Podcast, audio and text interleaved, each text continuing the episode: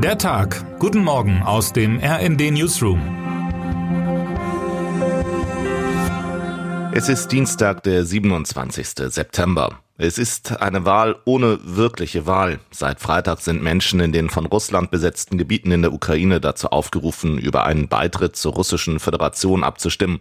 Heute enden die Scheinreferenten. Nach Angaben der Organisatoren soll in den betroffenen Regionen der Ost- und Südukraine eine Mindestbeteiligung von 50 Prozent erreicht worden sein.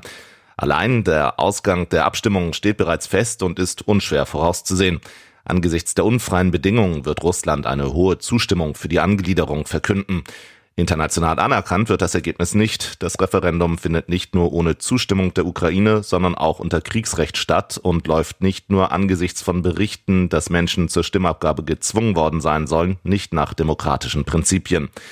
Während es Anzeichen dafür gibt, dass die Ukraine erneut Erfolge im Kampf gegen die russischen Truppen erringen kann, ist die Welt in Sorge darüber, was passieren wird, wenn Russland die ukrainischen Gebiete auch annektiert. Der ukrainische Präsident Zelensky selbst warnte kürzlich, Putins Atomdrohungen seien durchaus ernst zu nehmen.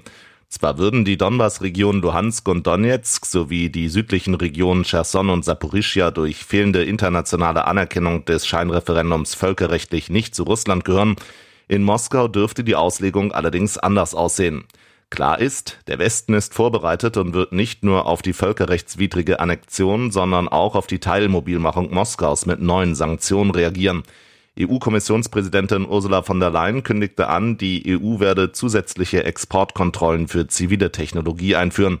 Was die Europäische Staatengemeinschaft außerdem plant und wie erfolgreich bisherige Sanktionen waren, hat mein Kollege Sven Christian Schulz analysiert.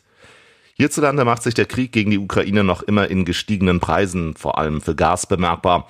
Und die Ampelregierung lässt viele Menschen verwirrt zurück, wenn es darum geht, wie mit der Preisexplosion umzugehen ist.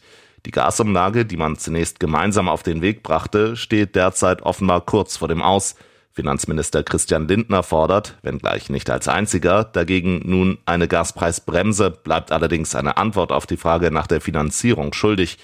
Die Grünen hingegen sprechen von einem Gaspreisdeckel, Gemeint sind ähnliche Vorhaben. Womöglich kommt die Gasumlage aber doch, zumindest zeitweise. So richtig weiß es wohl derzeit selbst in der Ampel niemand. Am Mittwoch will das Kabinett tagen, auch die Ministerpräsidentenkonferenz kommt dann zusammen, um über das dritte Entlastungspaket zu entscheiden. Zu wünschen wäre, dass Bundeskanzler Olaf Scholz bis dahin ein Machtwort spricht in Sachen Gas, kommentiert auch mein Kollege Tobias Peter. Das Land braucht belastbare Lösungen in der Energiepolitik. Wie sich zu Hause beim Heizen Geld sparen lässt, haben wir bereits vor einigen Tagen zusammengefasst. Es gibt aber auch Wege, die nicht zu empfehlen sind. Warum vermeintliche Heizalternativen wie Teelichtöfen, Ethanolkamine oder Grills eher nicht dazu genutzt werden sollten, um die eigenen vier Wände warm zu bekommen, hat mein Kollege Ben Kendall zusammengefasst. Termine des Tages. Nach dem Urteil des Europäischen Gerichtshofs zur Speicherung von Telekommunikationsdaten suchen die deutschen Innen- und Justizminister eine Linie für die künftige Verbrechensbekämpfung.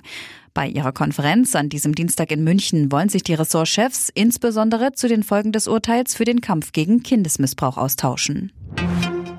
Die Weltleitmesse Windenergy in Hamburg öffnet am Dienstag ihre Pforten. Zum Start wird um 11 Uhr unter anderem Bundeswirtschaftsminister Robert Habeck erwartet. Und weil er seinen Sohn nach Panama entführt haben soll, steht von heute an der Vater des Kindes vor dem Amtsgericht Pforzheim. Dem 50-Jährigen wird vorgeworfen, den zehn Jahre alten Jungen nach einem Weihnachtsurlaub bei sich in Nordrhein-Westfalen nicht wie vereinbart seiner Mutter übergeben zu haben. Stattdessen habe er ihn nach Panama gebracht. Was heute wichtig wird. Die US-Weltraumbehörde NASA hat erneut Raumfahrtgeschichte geschrieben. In der Nacht hat sie einen Asteroiden aus seiner Umlaufbahn geworfen.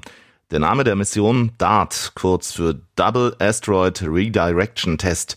Es war der erste Probelauf zur Planetenverteidigung. Denn derzeit beobachtet das Zentrum für erdnahe Objektstudien der US-amerikanischen Weltraumbehörde knapp 30.000 dieser Gesteinsbrocken, die in Zukunft der Erde gefährlich nahe kommen könnten. Darunter sind fast 900, die einen Durchmesser von mehr als einem Kilometer haben. Würde ein solcher Asteroid mit der Erde kollidieren, wäre die Zerstörungskraft unvorstellbar groß. Und damit wünschen wir Ihnen einen guten Start in den Tag. Text Sabine Guroll, am Mikrofon Tim Britztrup und Gisa Weber. Mit rnd.de, der Webseite des Redaktionsnetzwerks Deutschland, halten wir Sie durchgehend auf dem neuesten Stand. Alle Artikel aus diesem Newsletter finden Sie immer auf rnd.de slash der Tag.